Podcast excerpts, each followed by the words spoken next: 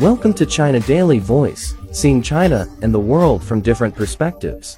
Editorial China and Europe can be ballast for peace.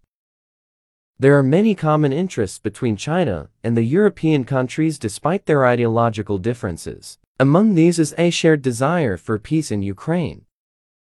An end to the conflict would benefit not just Ukraine and Russia, but also China, the whole of Europe, and the rest of the world. The conflict has been one of the factors driving up global inflation. It has caused grain, gas, and other material shortages as supply chains have been broken. Quarrels and antagonism among various parties have also been exacerbated by the hostilities. Since it has taken a principled position on the crisis rather than simply choosing sides, this dissension has been focused on China. As a result, the conflict has prompted intensifying calls within the US-led camp for decoupling from China. But with the spillover effects from the crisis worsening, an increasing number of countries are now acknowledging that an overly simplified or emotionally driven approach is not the right way forward, which was something that Chinese State Councilor and Foreign Minister Qin Gang stressed during his visit to Germany on Tuesday and Wednesday. Reiterating that China is neither the one that created the conflict nor a party to it, Qin reminded his hosts that China has been a consistent advocate for peace and the building of a balanced, effective, and durable European security architecture.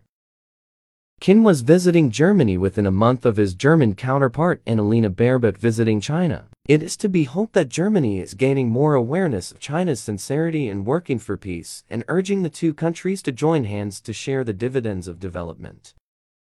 Although German Chancellor Olaf Scholz told European Union lawmakers on Tuesday that he agrees with European Commission President Ursula von der Leyen that we should not aim for decoupling from China, he also added his voice to hers in calling for smart de-risking.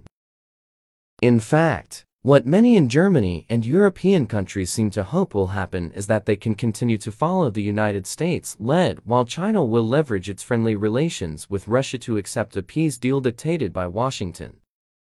But, as Qin told his hosts on Wednesday, what China brings to the world are opportunities, cooperation, stability, and reassurance, not crises, confrontation, turmoil, or risks. Its 12-point peace proposal is a workable basis on which concerted efforts can be made to secure a ceasefire in Ukraine and get the conflicting parties to negotiate a deal in good faith that will produce durable peace.